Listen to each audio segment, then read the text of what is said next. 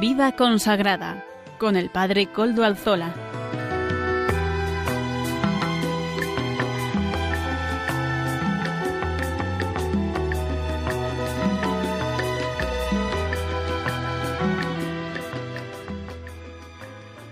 Buenas tardes, hermanos, amigos y oyentes todos. Hoy es jueves y son las cinco de la tarde. Cinco y en este momento dos minutos marca mi reloj. Una hora menos en las Islas Canarias. Es por tanto la hora de vida consagrada en Radio María. Les saluda con sumo gusto Padre Coldo Alzola.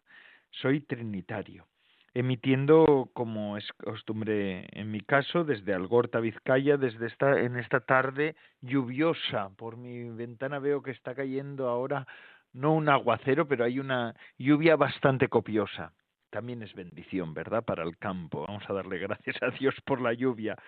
Y ahí eh, veo que está cayendo justo, justo en el tejado de la parroquia del Redentor, desde donde estoy emitiendo. Mi habitación da al tejado de la parroquia las tejas están mojadas, el, el cielo está gris, la temperatura no es tan fría, pero es bastante desapacible el día. Pero por eso, por eso nos juntamos en la radio, para hacer más llevadera esta tarde, ¿verdad? Esta tarde ya de otoño, que aquí le ha costado llegar al otoño, pero ya está aquí. Yo creo que, que ya no tenemos duda de que el otoño ya ha llegado. Eh, nos encomendamos al comienzo del programa, como es conocido para los oyentes habituales, al Beato Domingo Iturrate, que lo, hemos lo consideramos ya como patrono y protector de este programa de Radio María, de vida consagrada en el que estamos. Saludo también a quienes nos están ayudando en el control en Madrid, Germán García. Gracias a su servicio hoy podemos emitir, hoy que es 17 ya de noviembre de 2022, así que ya es hora de que llegara el otoño, ¿verdad? Hemos, este año hemos tenido bastante prórroga, no nos podemos quejar.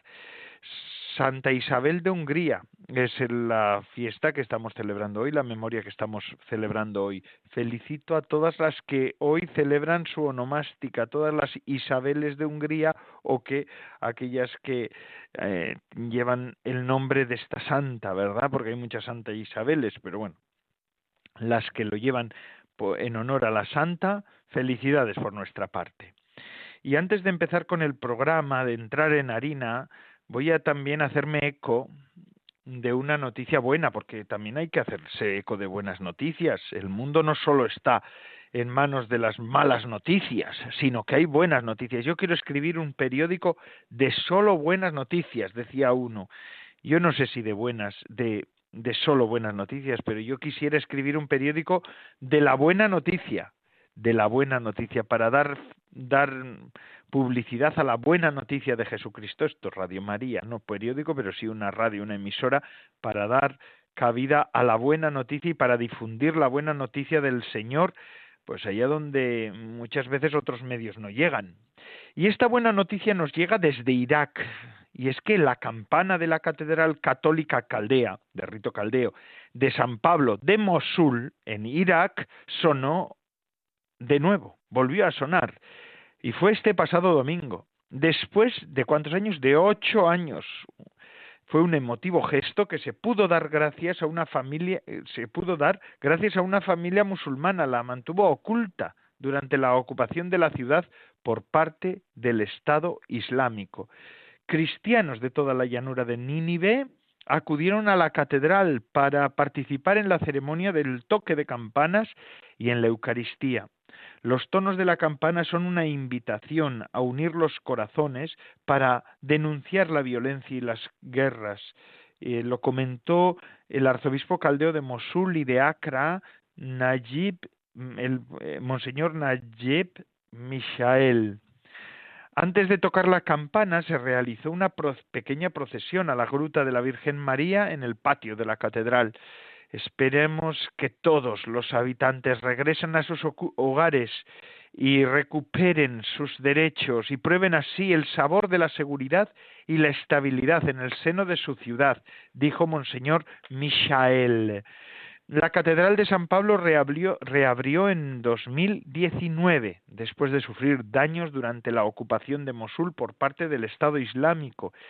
La ocupación duró desde el 2014 al 2017. En el reciente viaje del Papa a Irak, el Papa Francisco oró en Mosul rodeado de los escombros de iglesias destruidas después de que el Estado Islámico proclamara su califato en la ciudad. El Estado Islámico gobernó Mosul durante casi tres años antes de que las fuerzas iraquíes e internacionales la recuperaran calle por calle. Francisco fue el primer papa en celebrar la misa en rito caldeo durante su visita al país a ese país de, eh, de, Oriente Medio, ¿verdad? Irak. Los caldeos son una de las varias comunidades católicas orientales que se encuentran en Irak y trazan su historia hasta los primeros cristianos a través de su conexión con la Iglesia de Oriente. Antes de que la violencia del Estado Islámico disminuyera, la población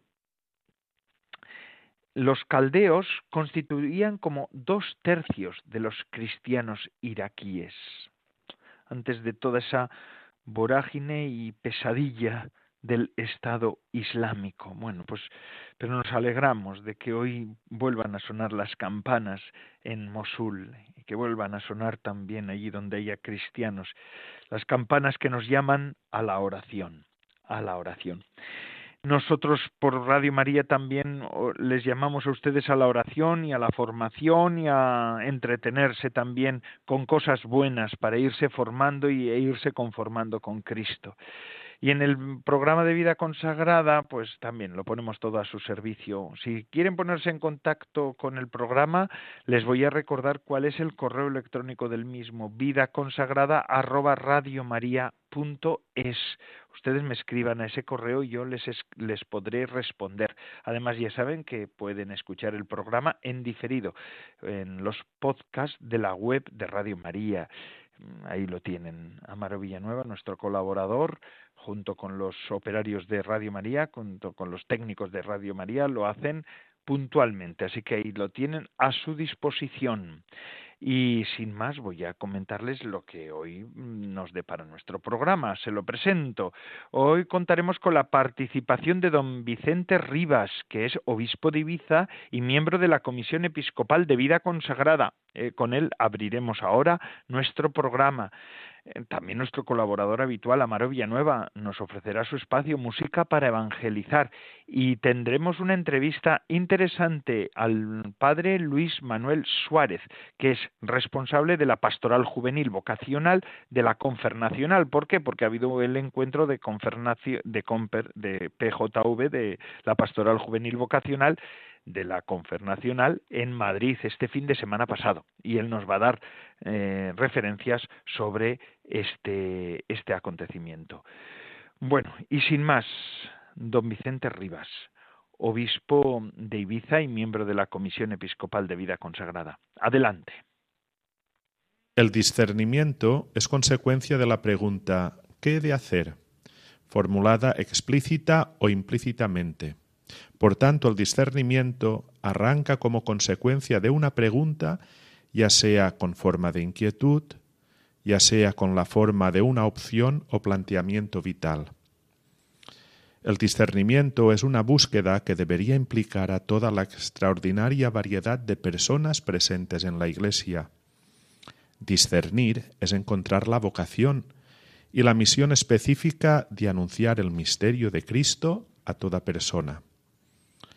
Discernir es una parada en el camino para saber asumir nuestro puesto en la tarea evangelizadora con un ánimo renovado y un testimonio de fe personal y comunitario más vivo y más atento a las necesidades de los hombres y mujeres de nuestro tiempo.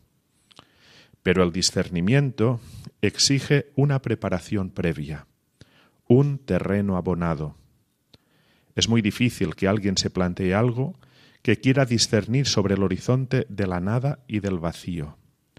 Por eso, en primer lugar, y guiados por la gracia, es necesario vivificar la participación de todos los cristianos en la vida de Cristo, para configurar la propia vida en fidelidad creativa al Evangelio. Unidos a Cristo, en Él somos llamados a vivir junto a los demás hombres y mujeres como un don, y compartir sus alegrías y sus sufrimientos, para intuir sus deseos y atender a sus necesidades, para ofrecerles una verdadera y profunda amistad. Es el espíritu de amor quien genera una orden nueva entre las personas, unas relaciones distintas que fundamentan la esperanza de lo nuevo. En segundo lugar, la comunidad cristiana, en diálogo y fidelidad, está particularmente invitada a discernir en nuestra situación histórica concreta y en el entramado de la vida diocesana, parroquial y comunitaria, la escucha recíproca, el respeto, la abstención de todo juicio apresurado, la paciencia, la capacidad de evitar que la fe que une esté subordinada a las opiniones, modas y opciones ideológicas que dividen. Cualidades de un diálogo que dentro de la Iglesia debe ser constante, decidido y sincero. Así discernimiento y el proceso que conlleva se vive como una gracia, que urge anunciar con fuerza el Evangelio, que no es una doctrina, sino una persona, desde el convencimiento de que sólo Él es quien el mundo espera y necesita. Este proceso de revisión tiene necesariamente que nacer del testimonio personal y comunitario que hace visible y legitima la radical novedad de nuestra fe. Este testimonio es primordialmente misionero. Ese es el gran desafío que se desprende de la situación que vive la Iglesia en este tiempo y que concretamente se percibe cada vez con más fuerza.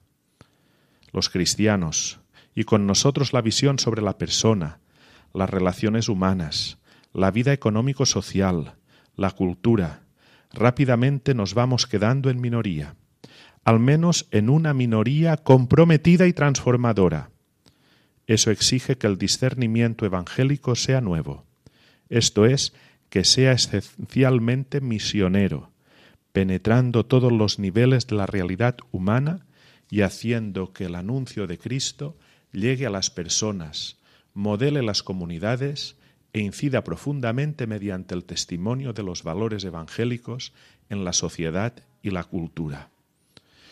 Los rápidos procesos de secularización de nuestra sociedad con la progresiva afirmación de la autonomía de lo temporal y la aparición de un pensamiento cada vez más uniforme, que prima lo pragmático y lo eficaz, lo relativo y lo efímero, están relegando lo religioso y lo espiritual al ámbito íntimo, lejos de toda institucionalización y presencia pública explícita, lo cual afecta al discernimiento en todos sus niveles. Por ello, hacen falta comunidades eclesiales maduras, donde la síntesis entre el Evangelio y la vida sean testimonio eficaz de la vida y la palabra de Cristo. Comunidades donde también se encuentren y articulen espacios y modos donde todos puedan iluminar con su experiencia, su sabiduría y su testimonio y se articule el necesario acompañamiento y enriquecimiento mutuo comunidades donde se vaya transformando esa conciencia errónea no sólo de pertenecer a la Iglesia, sino de ser Iglesia. Pero nada de lo que os he dicho es posible sin la oración. Repitiendo a Henry Nowen, el camino del discernimiento empieza por la oración. Orar significa rasgar el velo de la existencia y dejarte guiar por la visión que se ha vuelto real para ti como quiera que llames a esa visión, la realidad invisible, el numen, el poder superior, el Espíritu, el Cristo. Nuestras oraciones no se dirigen a nosotros mismos, sino a otro que quiere que miremos hacia Él, que anhela hacerse presente y que es capaz de guiarnos. Quien ora a Dios perfora la oscuridad y siente la fuente de todo ser.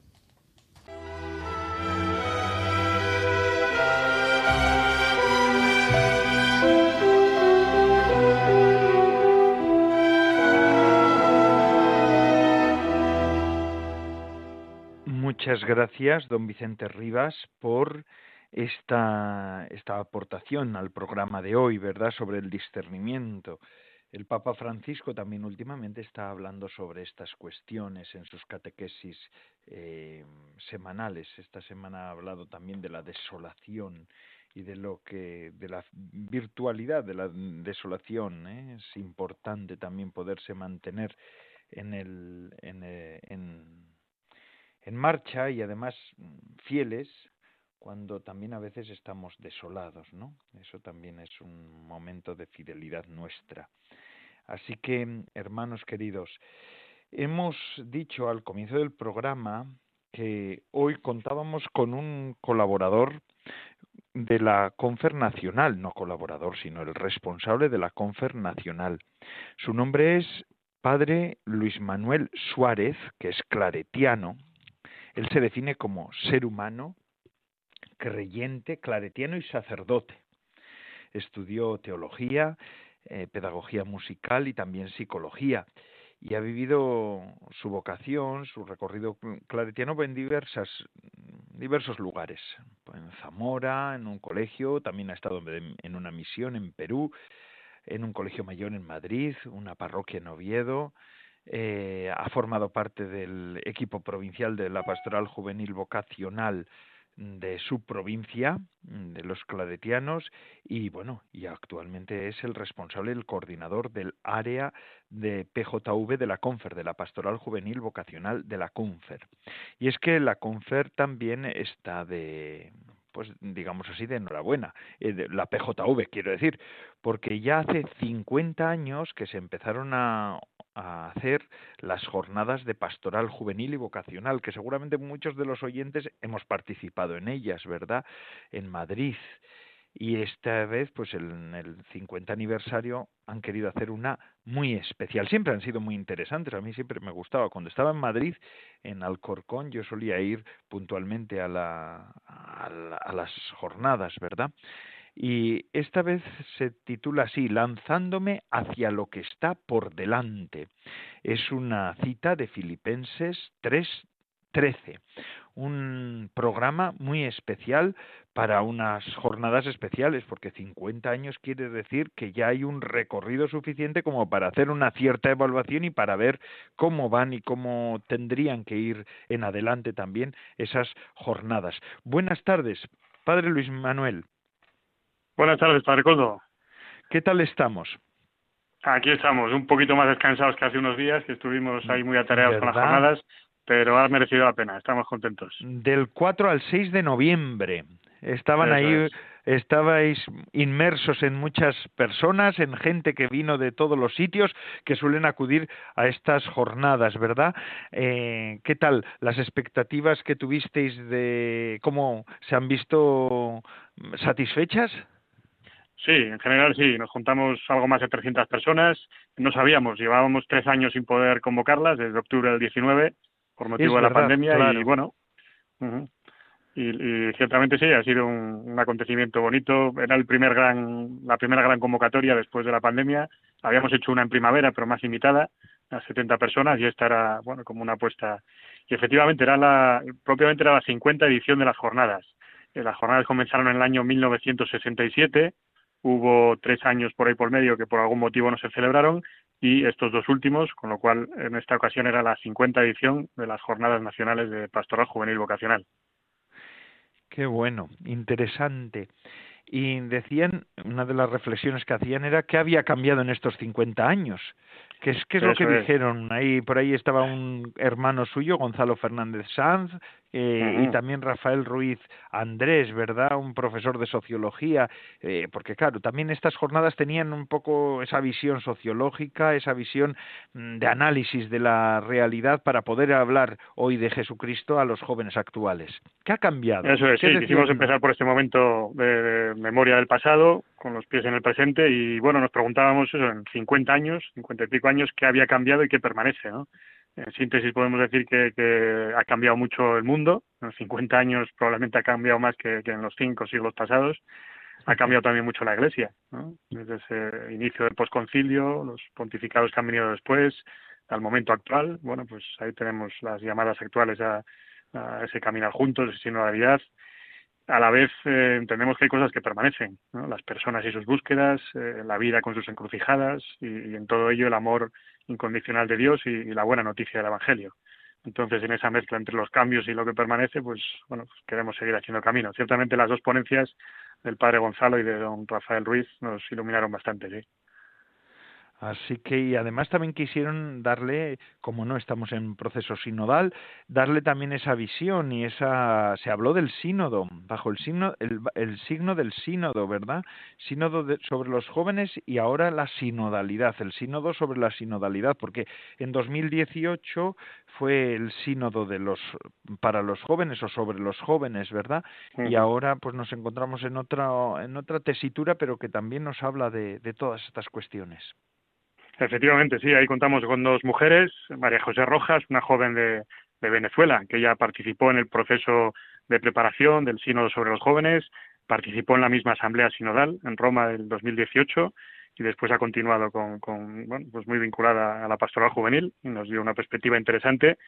Escuchamos entre una intervención y otra el mensaje de algunos superiores generales que nos enviaron por vídeo, de los escolapios, de los salesianos, el mensaje de María Luisa Berzosa también, que, está ahora trabajando ahí en el Sínodo en Roma, y escuchamos eh, como segundo momento de ponencia eh, a la hermana María José Tuñón, que nos, eh, ella forma parte de la de la comisión del equipo sinodal ahora en España y, nos comentó pues todo el trabajo que se ha hecho y bueno nos invitó a, a seguir sumándonos ¿verdad? porque de alguna manera u otra muchos ya habíamos hecho algunas cosas en este camino sinodal nos animó a seguir en ello ahora que está ya ha pasado la fase local, la fase nacional, pues a seguir los pasos siguientes con interés y, participando. Qué bueno. Eh, estas jornadas hablaban de poderse acercar a los que están y a los que no están, bueno, a los que estuvieron y a los que nunca han estado, pero también a los que están con nosotros, mm. porque la pastoral juvenil vocacional hay que hacerla con los que están con nosotros, así como pinceladas de lo que de lo que verdaderamente necesitan los jóvenes que están con nosotros, ¿cuáles serían? Efectivamente, como has dicho, sí que hicimos un poco el subtítulo de las jornadas eran pastoral juvenil vocacional con todos y para todos. Es decir, a veces cuando pensamos en la pastoral está este primer grupo que, decías ahora, de los que están cercanos, ¿no? Pero siguiendo lo que se apunta en Evangelii Gaudium 14, donde el Papa habla de eh, la pastoral con los que están cercanos, pero también con los que estuvieron y se alejaron, y también con los que nunca han estado, quisimos eh, que ese tema que lo llevábamos trabajando todo el año, pues que, que resonara también con fuerza en las jornadas. Entonces, para este primer grupo, de los que están cercanos a nosotros, eh, contamos con Josep Otón, un doctor de historia eh, y profesor de instituto, con lo cual, bueno, pues tiene buena, eh, bueno, un buen discurso, reflexionado y a la vez está a pie de calle, porque es profesor de instituto y, y está muy vinculado a la pastoral.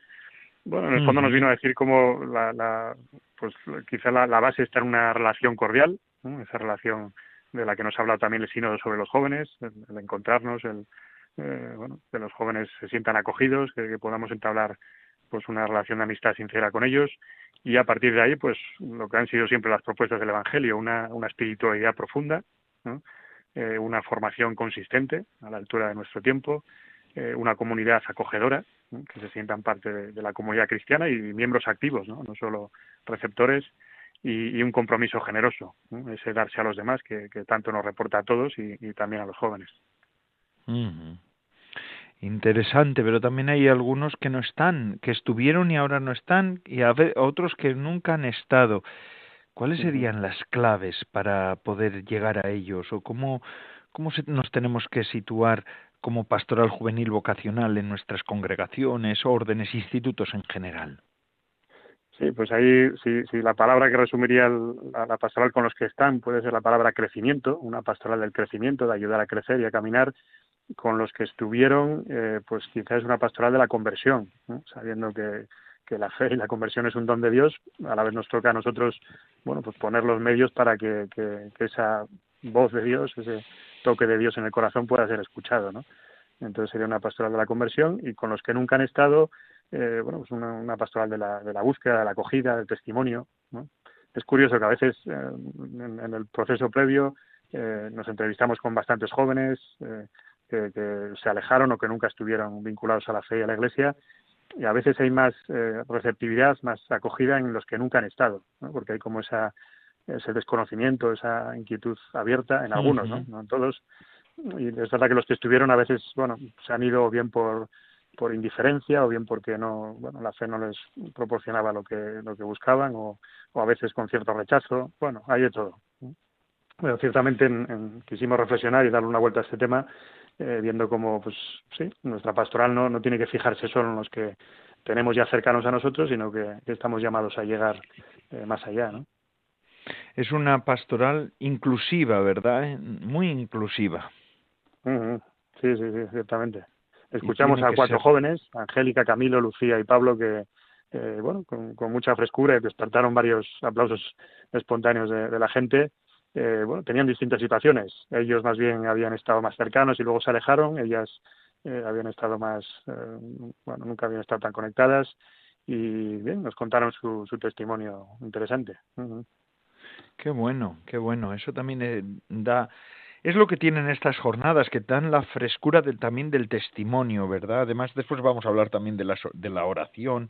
Son unas jornadas muy, para los que no han estado nunca, para que puedan pensárselo en ir, o, para los que, eh, bueno, pues para los que no pueden ir, pero vamos, también pueden recibir algunos de los efluvios de todas estas jornadas. Son jornadas muy completas, no solamente se trata de charlas ni de reflexiones, sino también es coloquios, es a la vez Mm, galas, hay eh, música, hay, hay oración, son jornadas que pretenden mm, aunar las distintas, eh, los distintos aspectos de la vida eclesial y de lo que celebramos, cuando celebramos tenemos que hacer.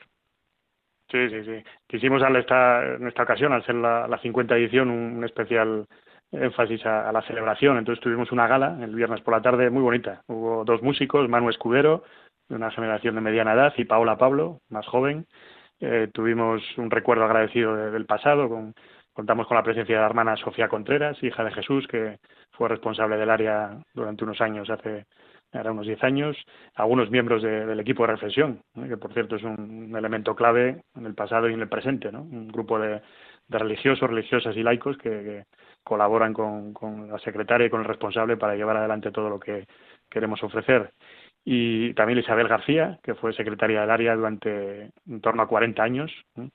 Y tuvimos tres testimonios, un matrimonio y dos religiosos, un salesiano y una oblata de, María Inmaculada. Y justamente la, la, oblata de María Inmaculada tiene una hermana gemela que es maga, que hace magia. Entonces la presentó y luego nos hizo la hermana unos trucos de magia. Entonces, bueno, fue una, un momento bonito ese de la gala el, viernes por la tarde. ¿sí? Qué bueno, qué bueno, qué interesante. El mundo está en crisis, es, parece que es algo que todo el mundo conviene, ¿verdad? En lo que todo el mundo convergemos. Eh, ¿Qué nos decía José Beltrán, director de la revista Vida Nueva, eh, con varios invitados sobre ese mundo en crisis? ¿Cómo acompañar a los jóvenes en este mundo en crisis? Sí, pues mira, en ese momento contamos con, con dos personas, el, bueno, además de José Beltrán, que, dirigió el momento de coloquio, eh, estuvo con nosotros el padre Alberto Cano, jesuita y médico psiquiatra, y eh, la, señorita Nuria Ferré, que es eh, una mujer joven, especialista en migraciones. Entonces, con ellos dos quisimos acercarnos un poquito a, bueno, dentro de, ese apartado Jóvenes en un mundo en crisis, que nos habla Christus Vivit, eh, a algunas facetas de esa crisis del mundo en que vivimos todos y, que viven los jóvenes.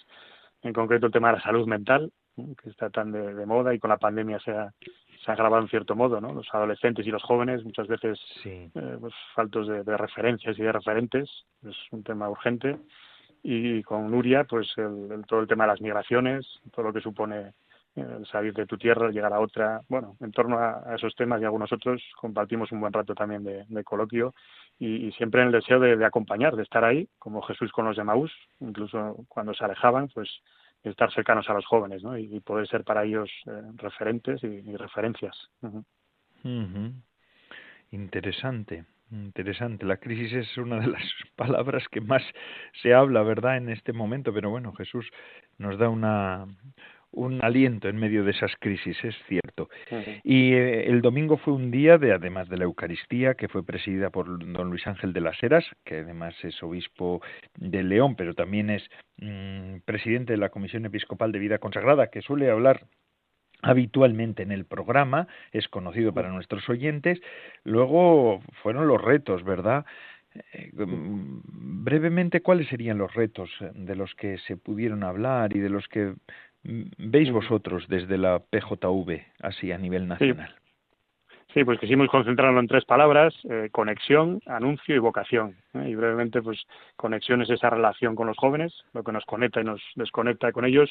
Y nos, nos acompañó Laia Rodríguez de la, de la eh, Renovación Carismática y, bueno, pues que participó también en, el proceso sinodal.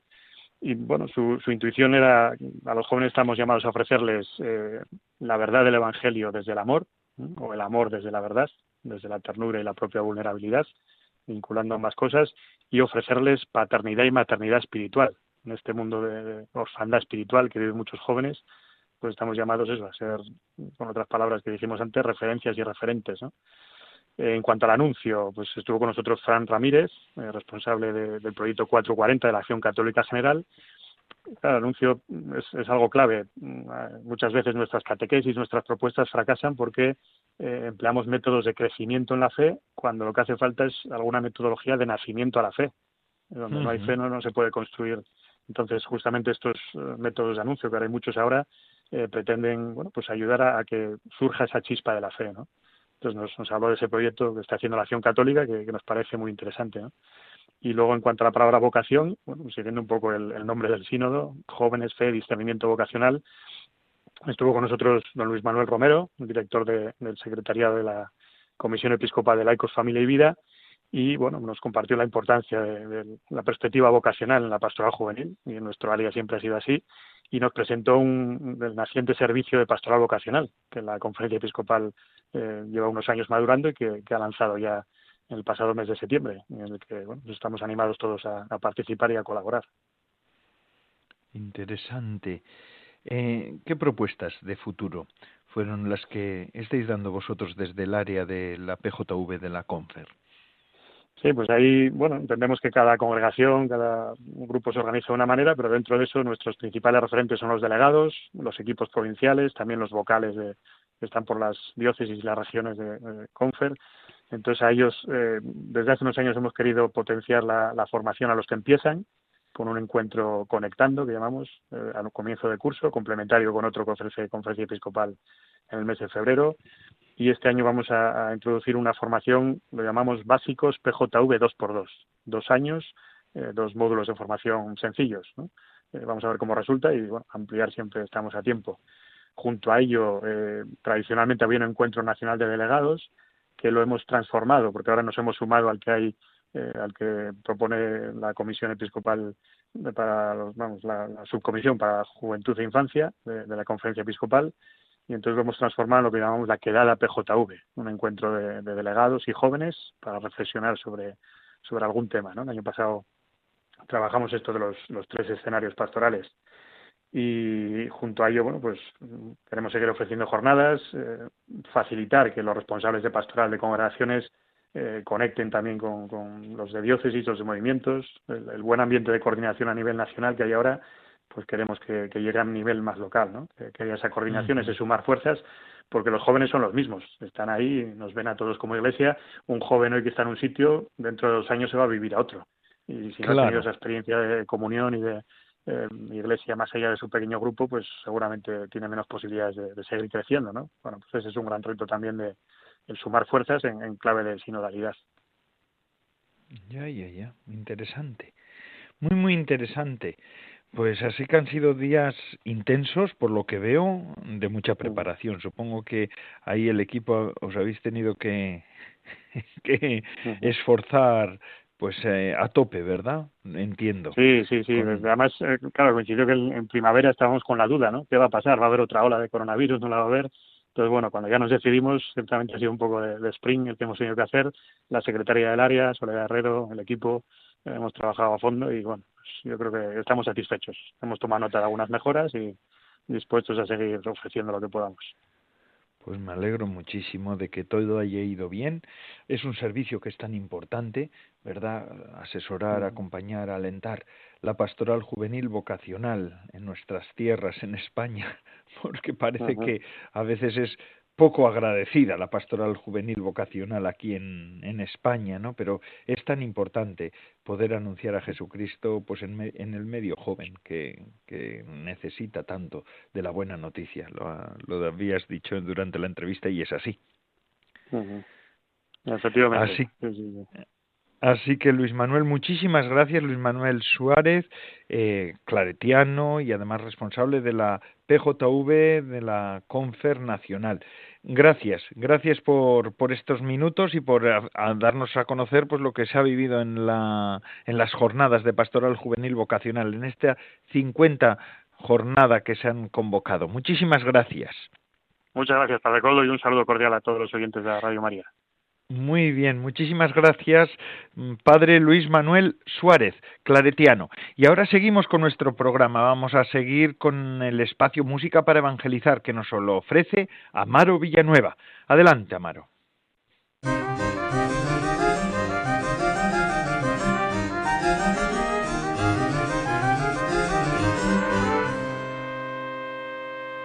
Buenas tardes, Padre Coldo, y buenas tardes a todos los oyentes de Radio María. El grupo Incorde nos presenta hoy la canción Nada posee el santo. Lo escuchamos.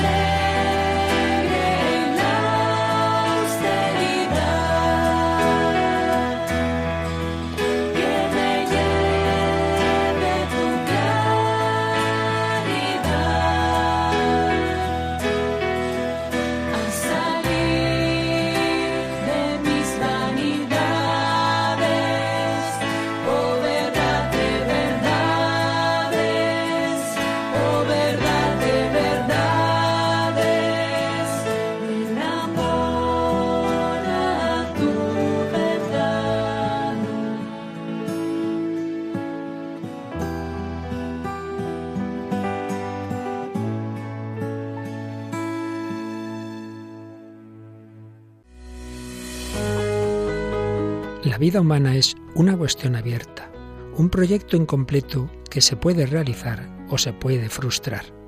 La pregunta fundamental de todo hombre es ¿cómo se aprende el arte de vivir? ¿Cómo se realiza el llegar a ser hombre en plenitud? Jesucristo nos dio la respuesta a estas preguntas, nos enseñó el camino de la felicidad para esta vida y de la salvación eterna más allá de la muerte. Por su parte, nuestra Madre María nos dice a todos, Haced lo que mi Hijo, el único Salvador del hombre, os diga. Ayúdanos a llevar este anuncio de la salvación a través de las ondas al mundo entero. Colabora con tu oración, voluntariado y donativos con la radio evangelizadora puedes informarte de cómo hacerlo llamando al 91 822 8010 o a través de nuestra página web radiomaria.es. Radio María al servicio de la nueva evangelización.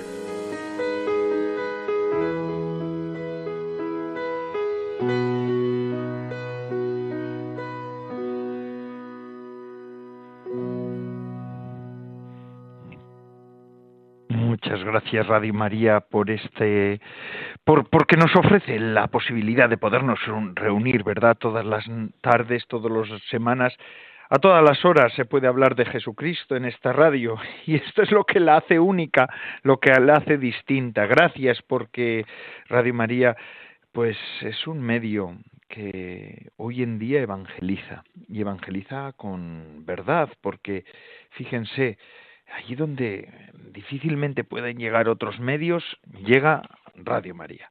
Ahí está Radio María. El otro día me decía una persona que hasta en los lugares más recónditos va en coche y le acompaña Radio María. Y es que es así, es así. Gracias Radio María por ofrecernos esta oportunidad en este momento. Y también a todos gracias porque estáis ayudando, están ustedes ayudando en todo este proceso evangelizador que es Radio María. Algunos desde la oración, también con el soporte económico porque es necesario. Sin él no sería posible todo, toda esta actividad que lleva Radio María. Gracias, gracias a todos, de verdad, de corazón. Y este fin de semana este domingo más bien. Nosotros los cristianos no tenemos fines de semana. La semana empieza en el domingo. El domingo es el primer día de la semana, que le da sentido, sabor, color y fuerza a toda la semana. Pues este domingo celebramos la solemnidad de, de, Jesucristo, Rey del Universo. Así se le llama la fiesta litúrgica que vamos a celebrar este domingo. Y con ese domingo, con el domingo de Jesucristo, Rey del Universo, concluimos el año litúrgico. Después, el domingo siguiente, ya empezaremos el Adviento. Es un tiempo extraordinario, precioso el del Adviento.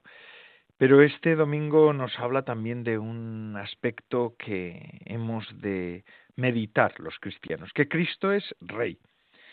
Y es que el letrero colocado sobre la cabeza del crucificado en la cruz, como veremos este domingo en el Evangelio, este es el Rey de los judíos, eh, fue formulado por Pilato como provocación a los judíos.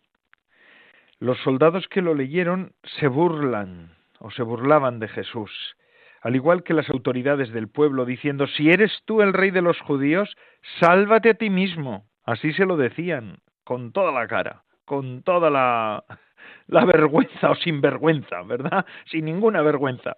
Si eres tú el rey de los judíos, sálvate a ti mismo. Pero fijaos, en el Evangelio de San Lucas que vamos a proclamar este domingo, hay al menos una persona que toma en serio este letrero. No sé si lo pudo ver, no sé si lo pudo ver, pero tomó muy en serio aquello y descubrió que Jesucristo era rey. ¿Y quién era ese? Por lo menos ese. Sabemos que más, pero ese en concreto. Y es el que viene relatado en el Evangelio uno de los malhechores crucificados con Jesús. Y fíjense cómo se dirige a Jesús este malhechor. Acuérdate de mí cuando llegues a tu reino. Y es que la inscripción colocada sobre la cruz indica que el reino de Dios tradicional se entiende aquí por primera vez como un reino de Cristo, y que aquel antiguo Dios es rey que decían los salmos y que dice todo el Antiguo Testamento, se transforma ahora en decir Cristo es el rey, el verdadero rey. Poco importa cómo el buen ladrón se imagina el reinado de Jesús. En todo caso, parece claro que piensa que este rey puede ayudarle a él y por eso le suplica y le clama. Y él que es un pobre agonizante, pero sabe que aquel rey tiene misericordia y que le va a ayudar. Se trata, por tanto, del primer barrunto de la soberanía regia de Jesús sobre el mundo entero. La primera lectura que vamos a leer, que es, recuerda brevemente que David eh, como rey es el antepasado de Jesús y por eso la pone la liturgia como primera lectura en la proclamación de, de la palabra de Dios de este domingo. David había sido ya ungido por Samuel cuando no era más que un pobre pastor, un joven, un jovenzuelo, y en una época en la que todavía reinaba pues el rey Saúl. Y aquí, en esta lectura que vamos a proclamar como primera lectura, es reconocido oficialmente por todas las tribus de Israel como el pastor de todo el pueblo de Israel. Es una imagen anticipada, nadie se le puede escapar esto de lo que sucede en la cruz. Jesús era desde el principio el ungido, el Mesías, pero en la cruz es proclamado rey oficialmente y además en las tres lenguas del mundo, según San Juan, que son el latín, el griego y el hebreo. En las tres lenguas Jesús es proclamado rey, pero ya era Mesías desde el comienzo. Su naturaleza era esa, pero aquí ya es reconocido. Del mismo modo, David fue ungido antes de que fuera reconocido como rey. Y la segunda lectura es también hermosa.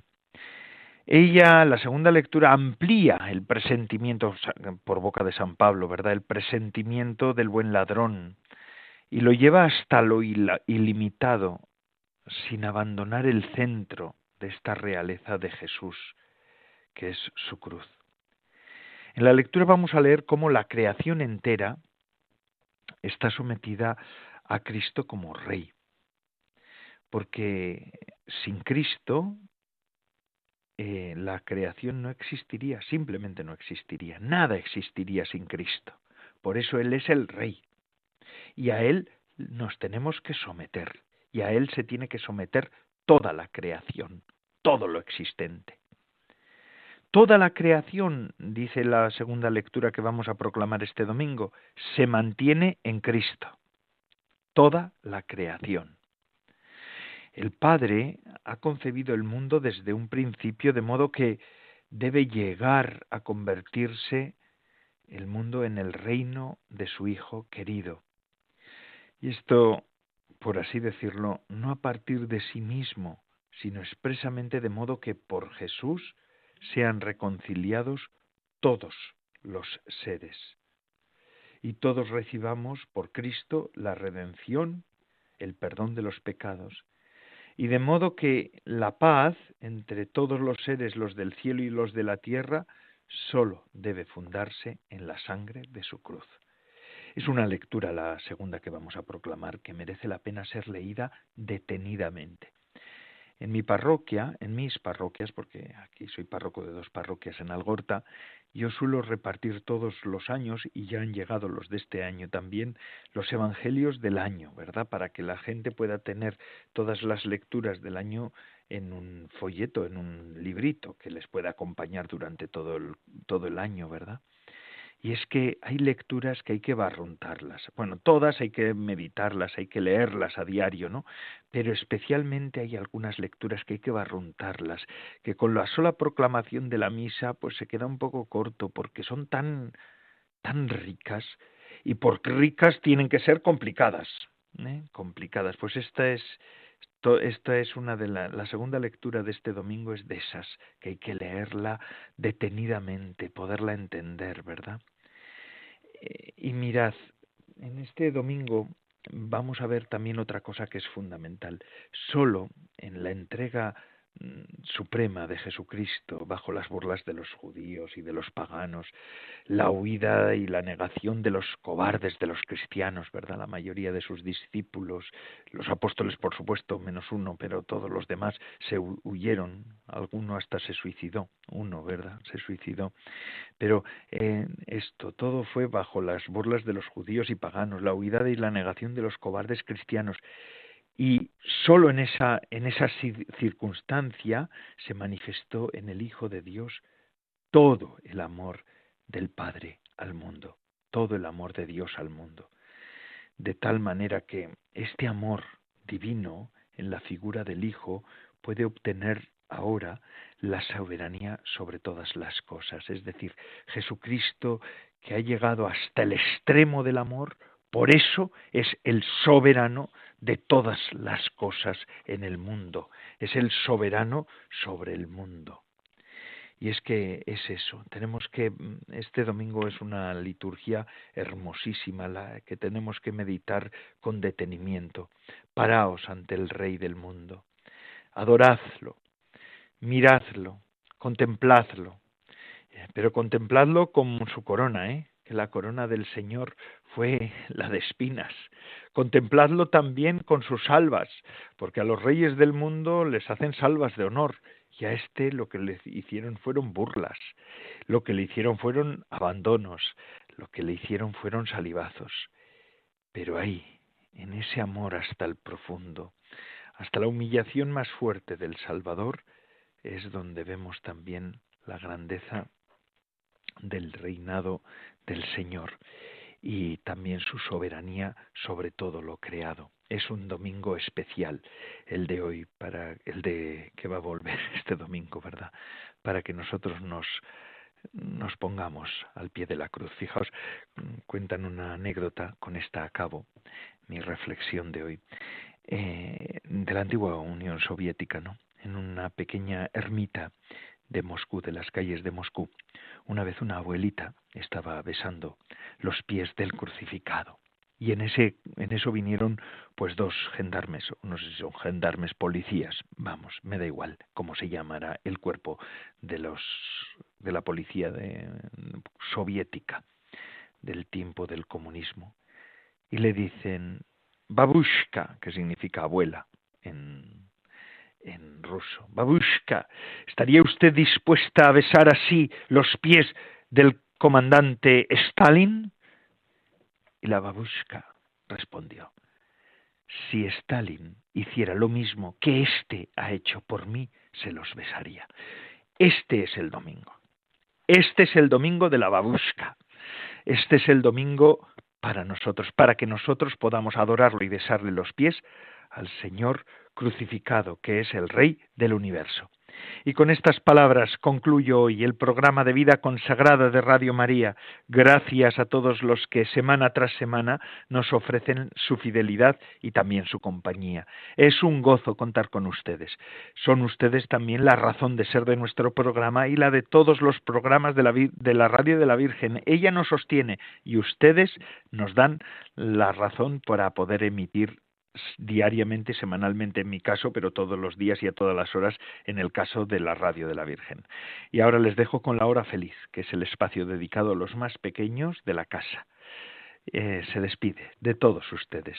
Padre Coldo Alzola Trinitario, recen por mí, yo lo hago por ustedes. Recuerden, vida consagrada arroba radiomaria.es si ustedes desean mandarme algún mensaje. Hasta la semana que viene, si Dios lo quiere.